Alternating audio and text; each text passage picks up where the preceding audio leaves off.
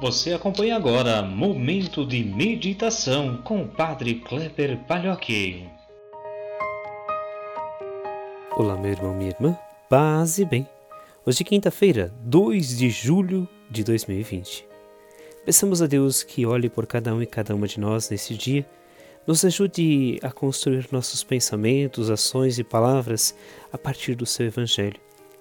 Nos proponha em nosso coração a caridade, a ternura, a fraternidade, o cuidado com nossos irmãos e irmãs. O evangelho de hoje é de Mateus capítulo 9, versículos 1 a 8. Naquele tempo, entrando em um barco, Jesus atravessou para outra margem do lago e foi para a sua cidade. Apresentaram-lhe então um paralítico deitado numa cama. Vendo a fé que eles tinham, Jesus disse ao paralítico: Coragem, filho, os teus pecados estão perdoados. Então alguns dos mestres da lei pensaram: Esse homem está blasfemando. Mas Jesus, conhecendo os pensamentos deles, disse: Por que tendes esses maus pensamentos em vossos corações? O que é mais fácil dizer? Os teus pecados estão perdoados ou dizer levanta-te e anda? Pois bem, para que saibais que o Filho do Homem tem na terra poder para perdoar os pecados, Disse então ao paralítico: Levanta-te, pega a tua cama e vai para a tua casa. O paralítico então se levantou e foi para a sua casa. Vendo isso, a multidão ficou com medo e glorificou a Deus por ter dado tal poder aos homens. Meus irmãos, minhas irmãs, o Evangelho de hoje é um convite especial a olharmos também nossas atitudes, nossas ações diante daqueles que precisam.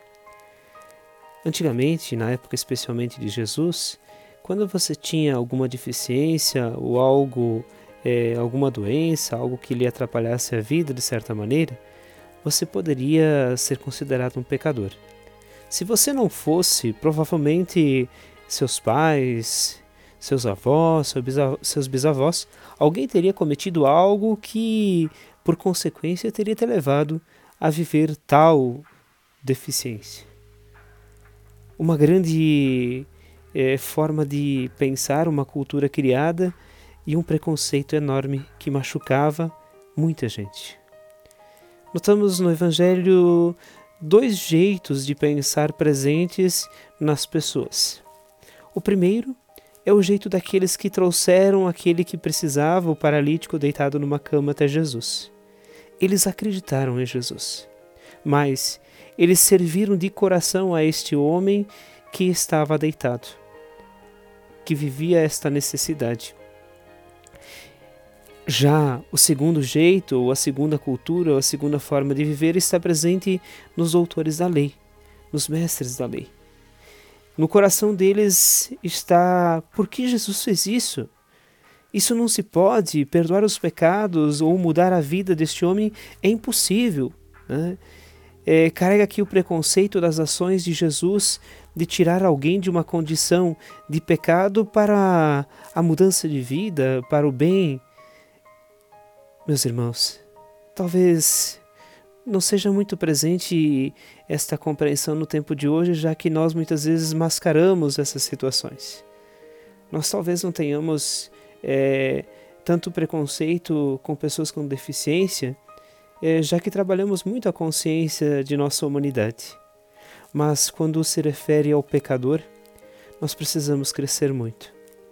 Jesus nos chama a uma atitude que é, é conhecida como milagre, que é o perdão. Como é difícil perdoar. E perdoar não é apenas desculpar. Perdoar não é apenas dizer, ah, eu te perdoo. Perdoar parte do coração parte de uma mudança de dentro da gente.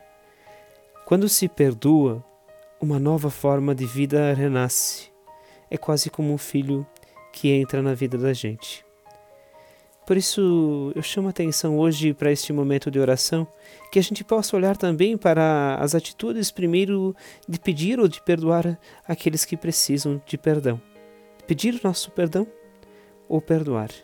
A segunda atitude é a de cuidar com nossos preconceitos.